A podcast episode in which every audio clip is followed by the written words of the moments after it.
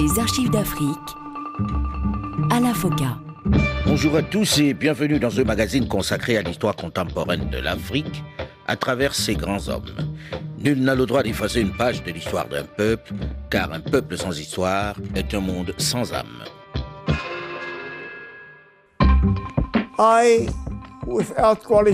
Je m'excuse, sans réserve, pour la douleur, la souffrance, l'indignité et les dommages que l'apartheid a causés aux Noirs, aux Métis et aux Indiens d'Afrique du Sud. Je le fais non seulement en ma qualité d'ancien leader du Parti national, mais aussi en tant qu'individu. Permettez-moi, dans ce dernier message, de partager avec vous le fait que depuis le début des années 80, mes opinions ont complètement changé. C'est comme si j'avais été converti. Au fond de mon cœur, j'ai compris que l'apartheid était une erreur. Je me suis rendu compte que nous étions arrivés à un endroit qui était moralement injustifiable. Si tout semblait prédestiner ce petit-fils d'un des fondateurs du National Party sud-africain, initiateur de l'odieux, du sinistre régime d'apartheid, à une belle carrière politique, rien a priori ne laissait penser qu'il serait l'acteur de la fin du système. Mais vraiment rien, puisque pendant de nombreuses décennies, il aura été de tous les gouvernements violents et racistes qui ont géré l'Afrique du Sud. Il croyait au système de la ségrégation. Suite de notre série d'archives d'Afrique spéciale, Frédéric Willem de Klerk.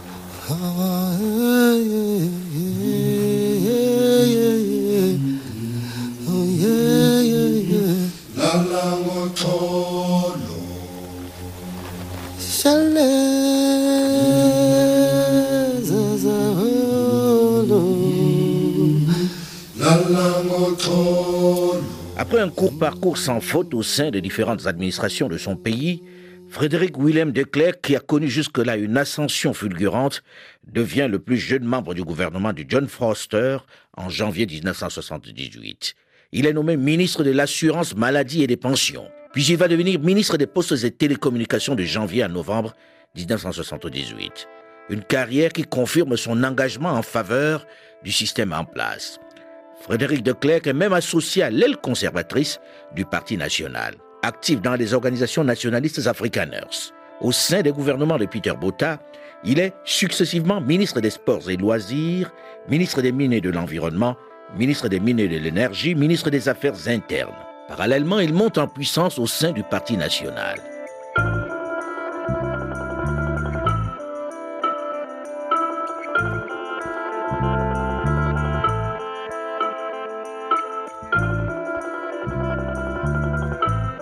1982, il profite d'une scission au sein de son mouvement mené par l'ancien président André Sternicht pour prendre la présidence de la Fédération du National Party dans le Transvaal.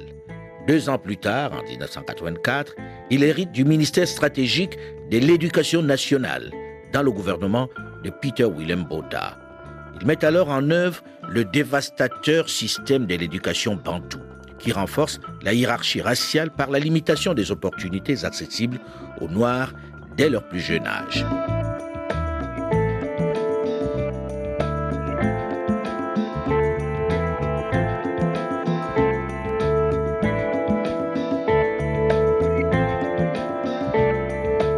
Il faut dire que Frédéric Declerc a toujours défendu l'idée que l'apartheid avait pour but de répondre à la complexité de la diversité sud-africaine.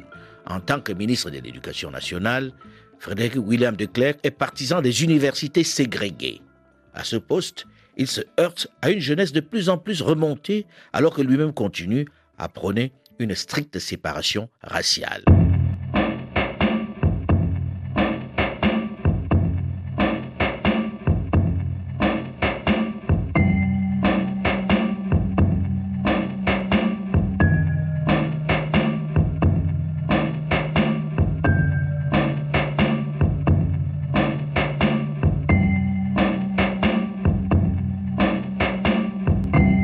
juillet 1985, Frédéric Willem de Klerk devient le président du Conseil des ministres au Parlement et chef de la Chambre blanche du Parlement le 1er décembre 1986. Il est prêt pour la suite.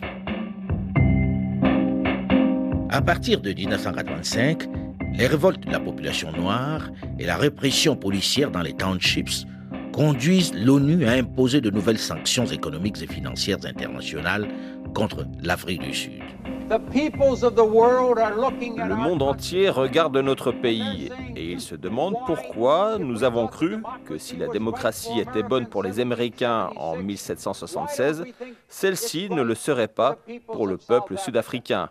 Nous ne pouvons pas faire moins que de nous tenir aux côtés des Noirs. Cette réaction de colère de ras-le-bol du sénateur démocrate américain Howard Metzenbaum devant le Congrès illustre en cette année 1985 la pression qu'exerce la communauté internationale sur l'Afrique du Sud pour qu'elle mette fin à l'apartheid et libère Nelson Mandela, qui en est à sa 21e année de prison.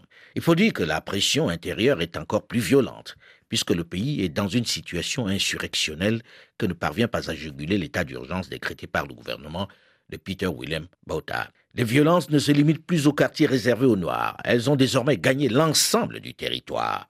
Malgré les milliers d'arrestations et les scènes de torture auxquelles se livrent les forces de sécurité, l'ANC, l'African National Congress, continue de mobiliser les populations noires et indiennes. Certains Afrikaners, eux aussi, commencent à dénoncer cette politique de l'apartheid. George Bezos, l'avocat de Nelson Mandela.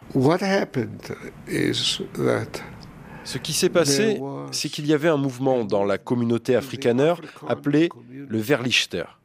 Ce mouvement, professeur, écrivain, intellectuel, étudiant, s'est constitué à cause des événements de Soweto, à cause de ce qui est arrivé à Steve Biko, et parce que 60 autres personnes sont mortes dans les cellules des commissariats de police. Un des journaux afrikaners a dit que la mort de Steve Biko a fait de l'Afrique du Sud le cancre du monde. Vous savez ce que c'est un cancre? Un animal. Je pense qu'en 85, ce qu'ils ont montré au monde, c'est que l'apartheid n'allait pas durer pour toujours. En cette année 1985, l'Afrique du Sud est quasi ingouvernable comme l'avaient souhaité les dirigeants de l'ANC installés en Zambie.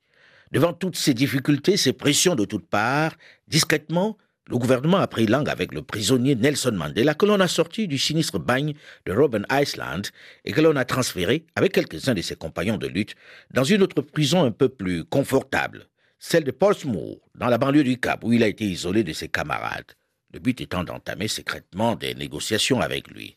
Il discute donc désormais avec les autorités. Le ministre de la Justice, Kobi Kotsi, mène les négociations, accompagné des plus importants responsables des services secrets et des renseignements sud-africains. Uh, J'étais effectivement en compagnie de grands hommes, certains d'entre eux plus qualifiés, plus talentueux que moi. M'asseoir avec eux, échanger nos points de vue, c'était l'une des expériences les plus révélatrices de ma vie. Vous asseoir avec ces hommes et discuter avec eux enrichissait votre propre vie, renforçait votre moralité, vous donnait le courage de faire mieux que votre maximum. On cause désormais avec Nelson Mandela. Le président Peter William Botha a compris qu'il ne peut plus reculer. Une nuit, Mandela revêt un costume pour être conduit au domicile du ministre Kobi Kotsi. Mon premier objectif était d'être sur un pied d'égalité avec lui. Nous avons donc préparé entre autres choses du thé et des petits gâteaux. Et nous avons bavardé un moment. George Bezos, l'avocat de Nelson Mandela. Et voici ce qu'il lui disait. Il y a une vie possible en dehors de votre organisation. Venez avec nous. Nous réglerons le problème et tout ira pour le mieux.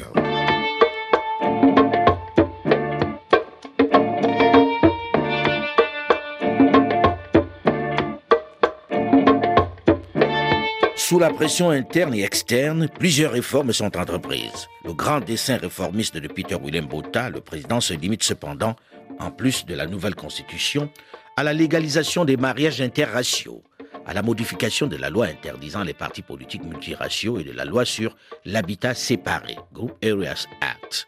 Il ouvre également la représentation municipale aux Noirs des townships, des zones urbaines. Botha refuse néanmoins de franchir le Rubicon et d'accorder le droit de vote aux Noirs et ainsi remettre en cause la suprématie politique des Blancs. En 1986, les principaux partenaires économiques de l'Afrique du Sud décrètent des sanctions économiques contre le pays, alors que Botha déclare l'état d'urgence à la suite des émeutes et des affrontements violents qui ensanglantent le pays, notamment entre les mouvements noirs et la police, et entre les partisans de l'ANC et des Linkata Zulu. Au sein même de l'électorat blanc, le poids pris par le Parti conservateur aux élections municipales et générales l'incite à restreindre les réformes. C'est dans ces circonstances que Peter Botta engage également une correspondance directe avec les dirigeants emprisonnés de l'ANC et prend des mesures pour jeter les bases d'un règlement pacifiquement négocié. Il demande à son ministre de la Justice, Kobi Kotsi, d'entamer le dialogue avec Nelson Mandela, condamné à une peine de prison à perpétuité depuis 1964. C'est ainsi qu'en 1989, Peter Botta lui-même rencontre Nelson Mandela à la résidence présidentielle du Cap.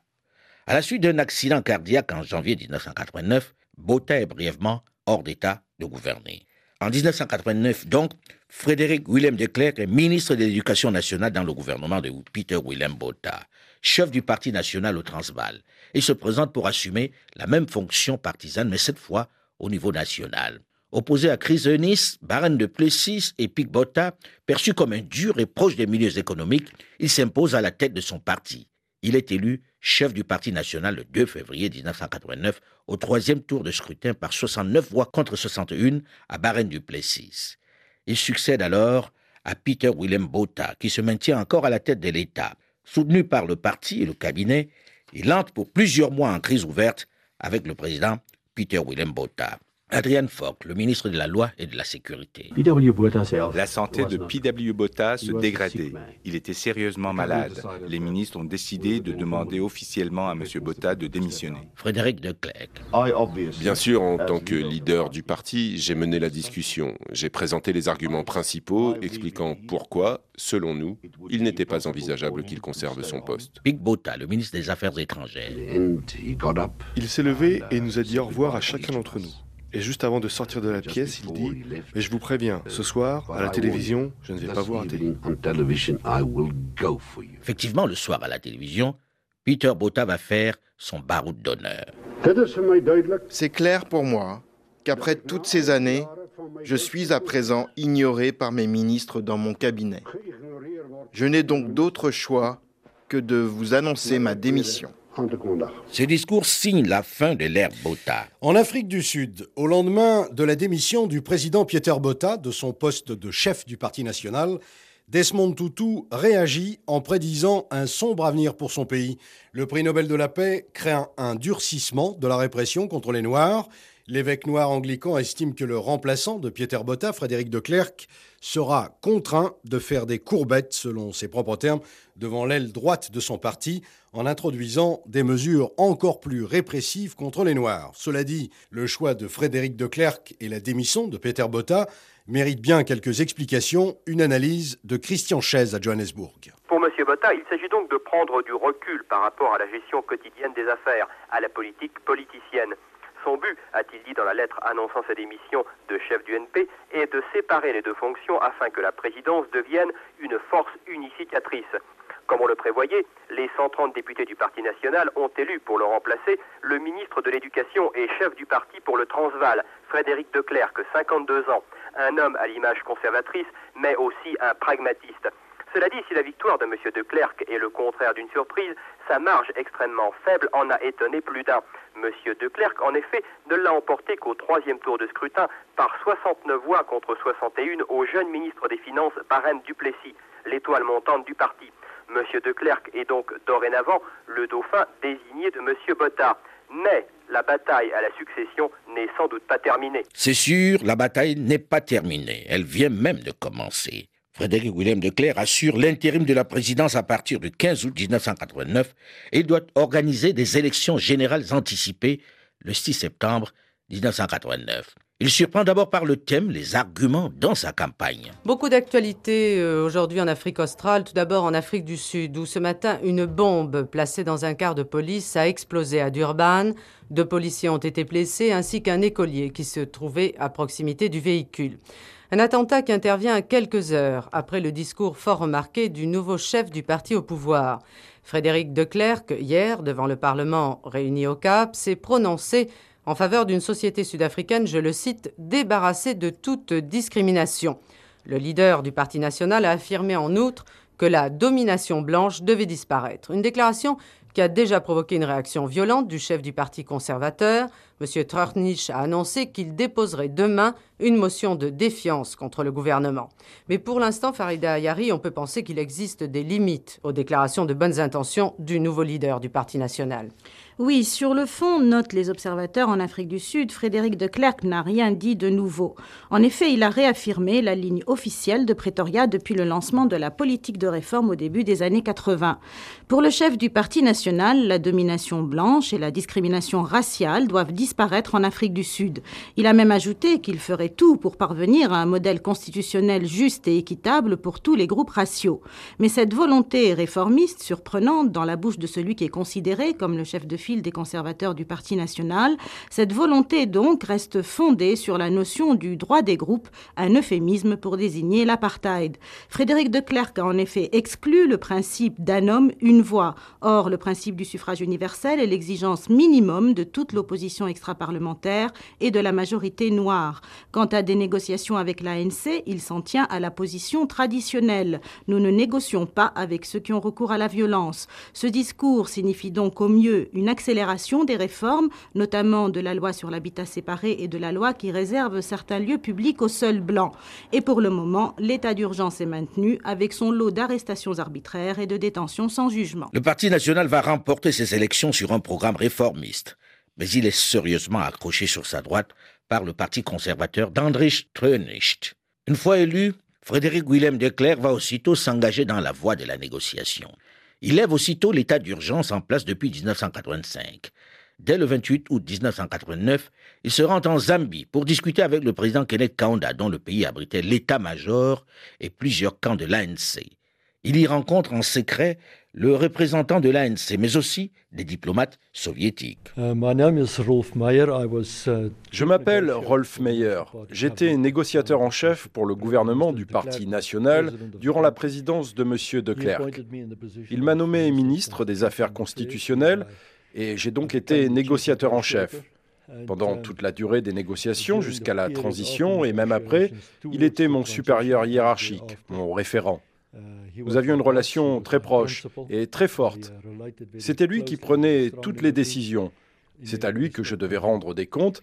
Et à cette époque, nous avions une relation relativement étroite.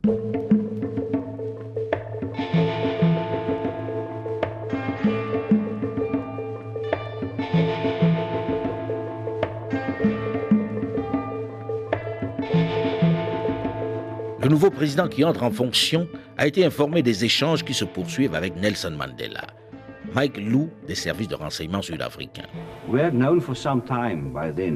À ce moment-là, nous savions depuis quelque temps qu'une série de rencontres avait eu lieu en Grande-Bretagne entre d'importantes figures afrikaners et des délégations de l'ANC généralement mené par Thabo Mbeki. Thabo Mbeki était le responsable de l'information de l'ANC. Uh, Au cours de ces conversations, le professeur Ivé m'a dit qu'il était possible que le gouvernement veuille nous parler directement. Uh, en même temps que l'on négocie secrètement, le discours de Frédéric de Klerk en campagne est différent. Il fait savoir que le Parti national est le seul qui peut stopper l'ANC. Frédéric de Klerk. J'ai pris la tête du Parti national et en septembre 1989, lors des élections, nous avons fait campagne avec le message suivant. Il faut effectuer de profonds changements, il faut négocier et ouvrir ces négociations à tout le monde. Il faut créer une nouvelle Afrique du Sud. C'est nous qui avons dit les premiers, notre but doit être une toute nouvelle Afrique du Sud. Pendant ce temps, en secret, on négocie sur plusieurs fronts. Mais comment va-t-il s'y prendre pour convaincre les siens à adhérer à cette nouvelle donne qui leur enlève tous les privilèges? Comment Frédéric Declerc va-t-il parvenir à faire passer toutes ces mesures dans ce grand climat de tension? On en parle dans une dizaine de minutes dans la suite de cette série d'archives d'Afrique spéciale Frédéric William Declerc, juste après une nouvelle édition du journal sur Radio France Internationale. Restez à l'écoute et à très vite.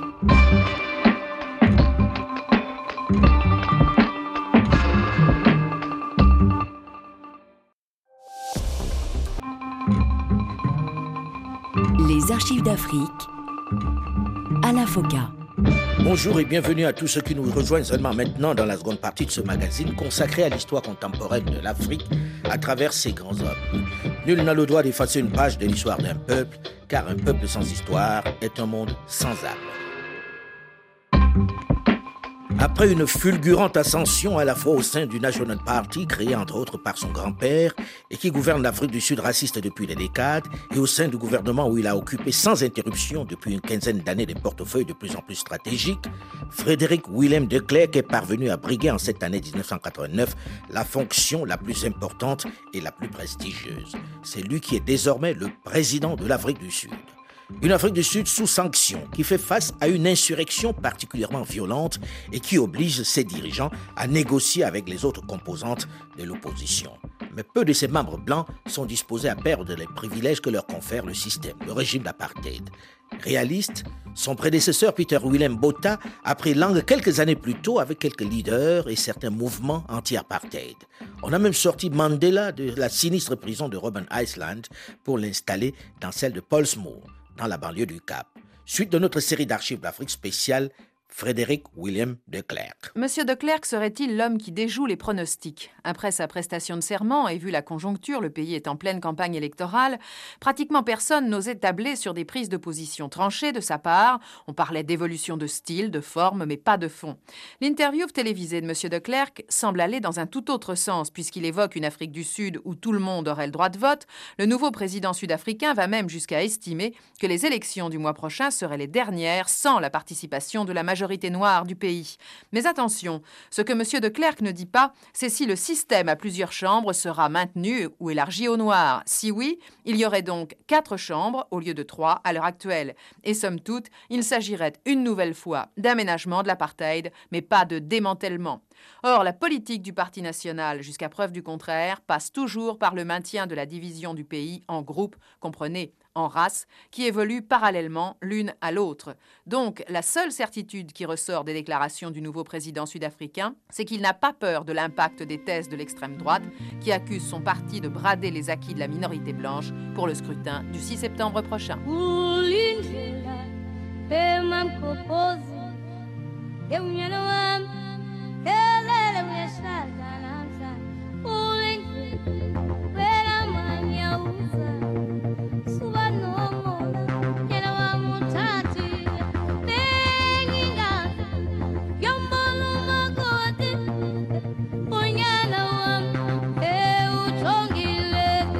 Afrique du Sud, au Cap, l'élection euh, ce matin, élection sans surprise au Parlement euh, blanc euh, de Frédéric Leclerc comme président définitif et non plus président par intérim comme il l'était depuis l'effacement de Peter Botta. Le chef du Parti national a été élu à l'unanimité des députés présents.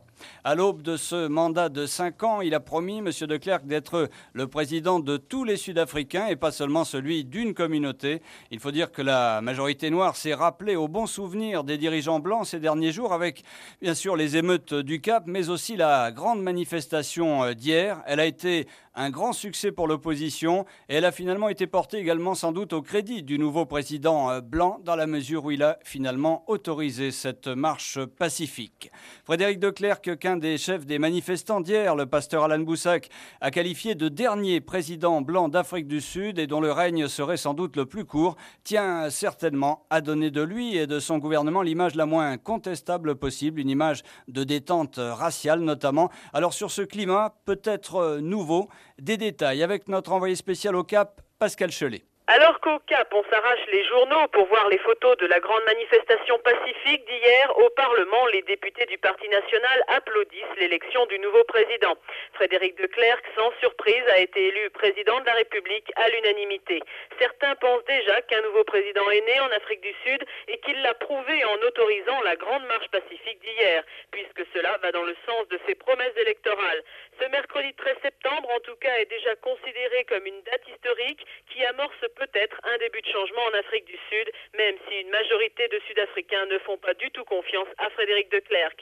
Ce matin, à Mitchell's Plain, une ville métisse du Cap, plusieurs étudiants comparaissaient devant le juge, inculpés pour violence publique lors de manifestations étudiantes. Près d'un millier d'écoliers de différentes écoles des environs ont réussi à se rejoindre au centre-ville du township et ont marché en chantant vers le poste de police, demandant la libération de leurs amis. Pendant une demi-heure, ils ont dansé, crié des slogans anti-apartheid sans qu'un seul policier n'intervienne. Ils n'en croyaient pas leurs yeux. Jamais un tel rassemblement n'avait pu avoir lieu à Mitchell's Plains. Un adolescent remarquait en riant Ça recommence comme hier, si seulement cela pouvait durer. Le nouveau président qui entre en fonction a été informé des échanges qui se poursuivent avec Nelson Mandela. Mike Lou des services de renseignement sud-africains. À ce moment-là, nous savions depuis quelque temps qu'une série de rencontres avait eu lieu en Grande-Bretagne entre d'importantes figures afrikaners et des délégations de l'ANC, généralement menées par Thabo Mbeki. Thabo Mbeki était le responsable de l'information de l'ANC, l'African National Congress. Au cours de ces conversations, le professeur Ivé m'a dit qu'il était possible que le gouvernement veuille nous parler directement. En même temps que l'on négocie secrètement, le discours de Frédéric de Klerk en campagne est différent.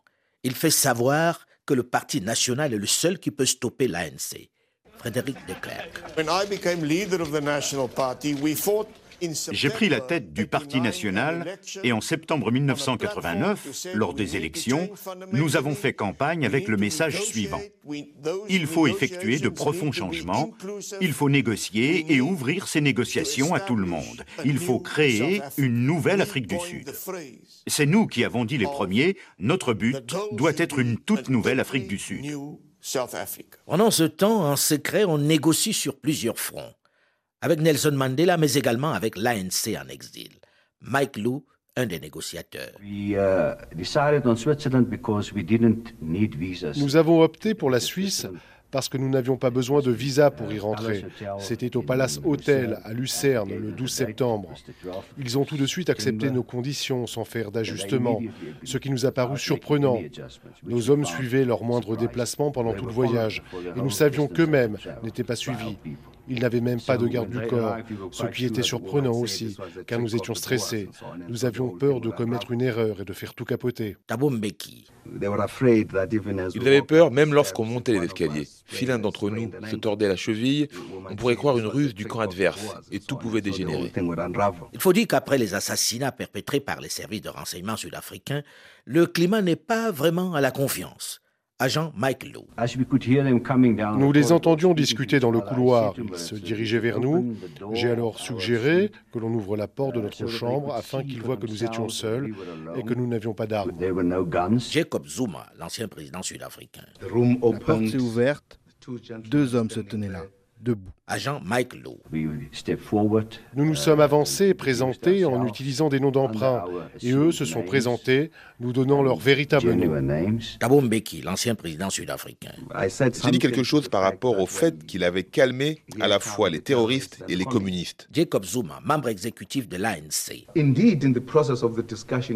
Effectivement, je me souviens que pendant cette conversation, il s'est adressé à moi en zoulou et m'a expliqué qu'assis là, face à l'ennemi, il avait l'estomac retourné.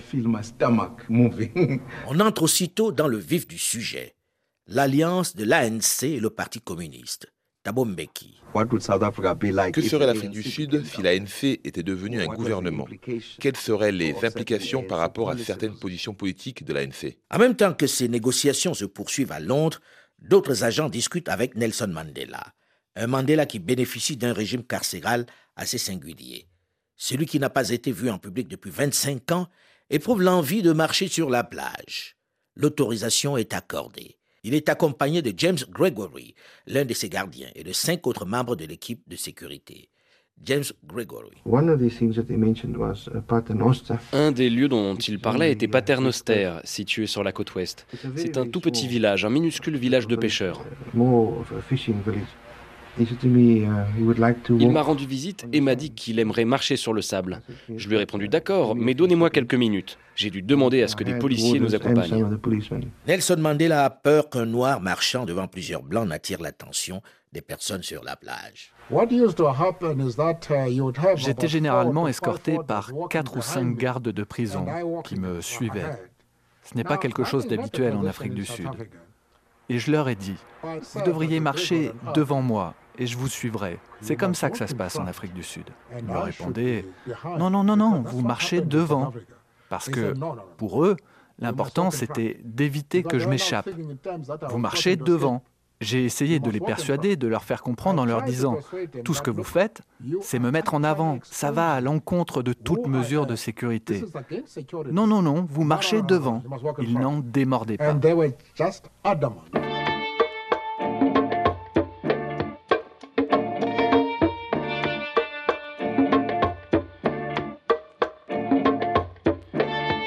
Pendant ce temps, le pays est à feu et à sang. Partout, les arrestations musclées succèdent aux manifestations violentes. Les violences policières ont atteint leur sommet. Archevêque Desmond Tutu.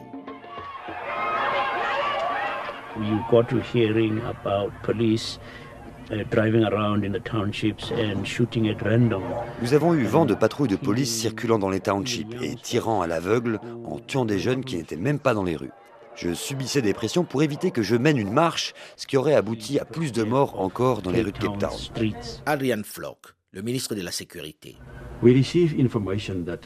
Nous avons eu vent qu'une marche était organisée au départ de la cathédrale Saint-Georges et qui descendrait Adderley Street jusqu'à la parade.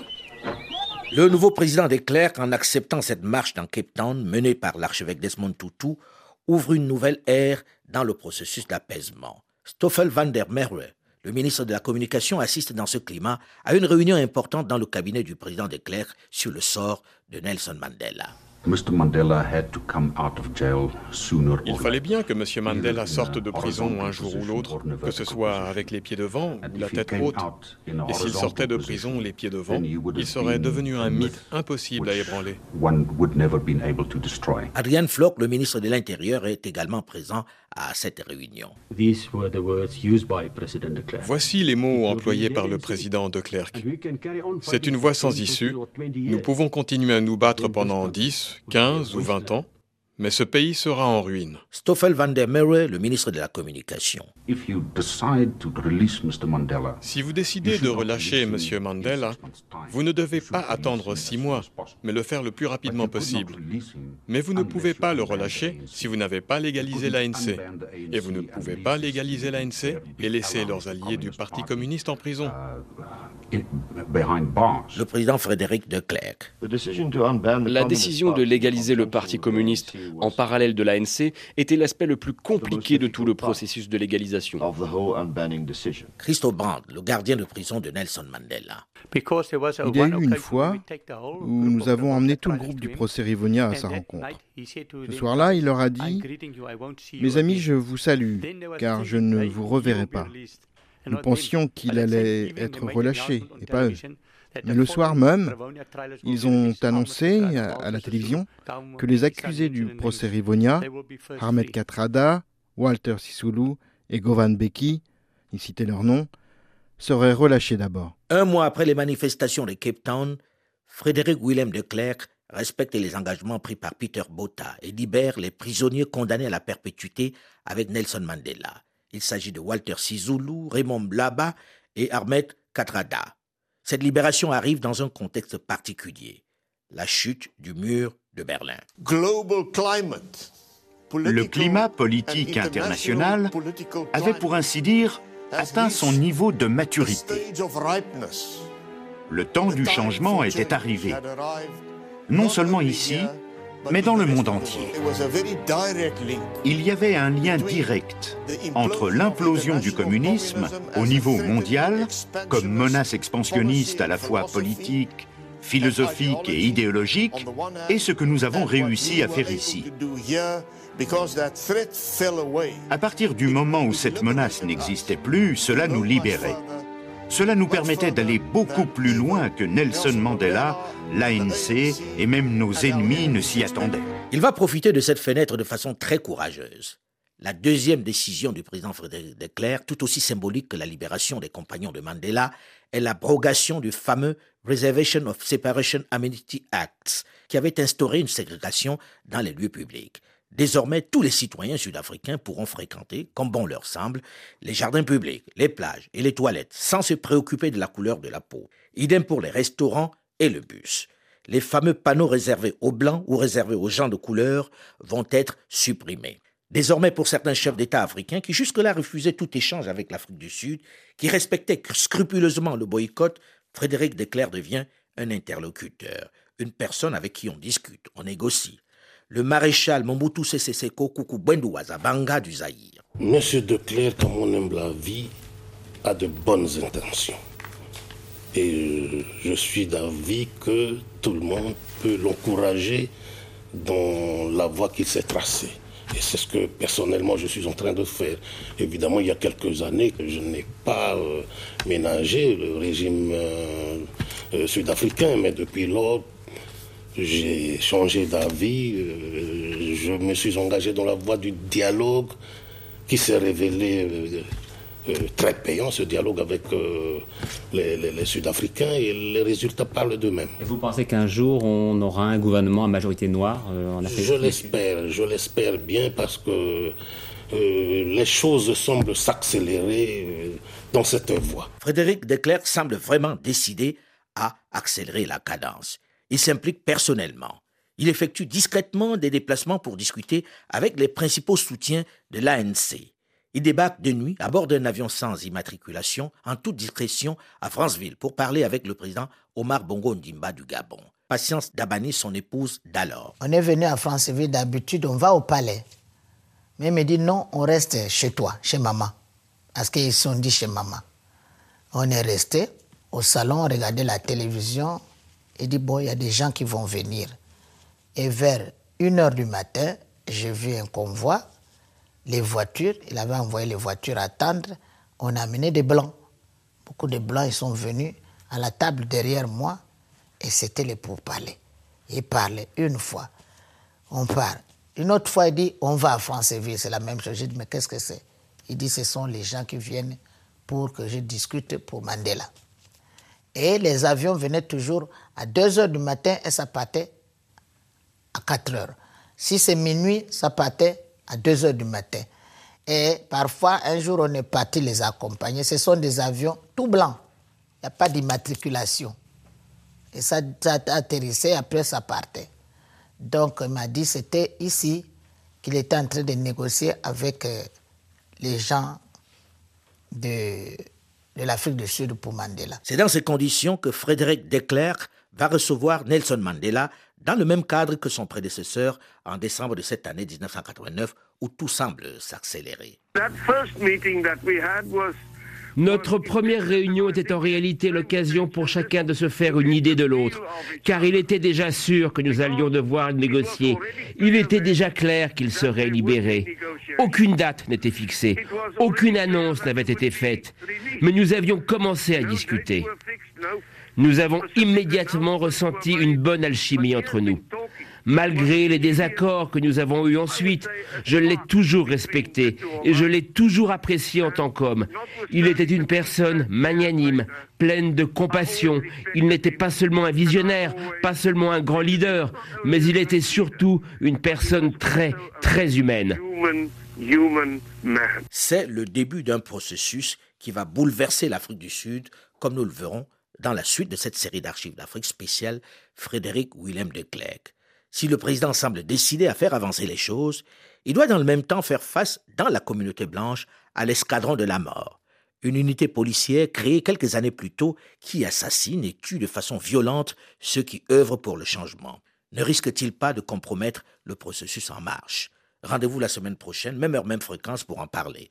Mais vous pouvez d'ores et déjà réécouter cette émission sur le site de RFI à la rubrique podcast ou sur le site archivedafrique.com ou tout simplement sur votre téléphone portable en téléchargeant gratuitement l'application Archives d'Afrique sur Google Play ou sur iTunes. Delphine Michaud, Olivier Raoul et Alain Foucault, nous vous donnons quant à nous rendez-vous la semaine prochaine, même heure, même fréquence. Dans un instant, une nouvelle édition du journal sur Radio France Internationale. Restez à l'écoute et à très vite.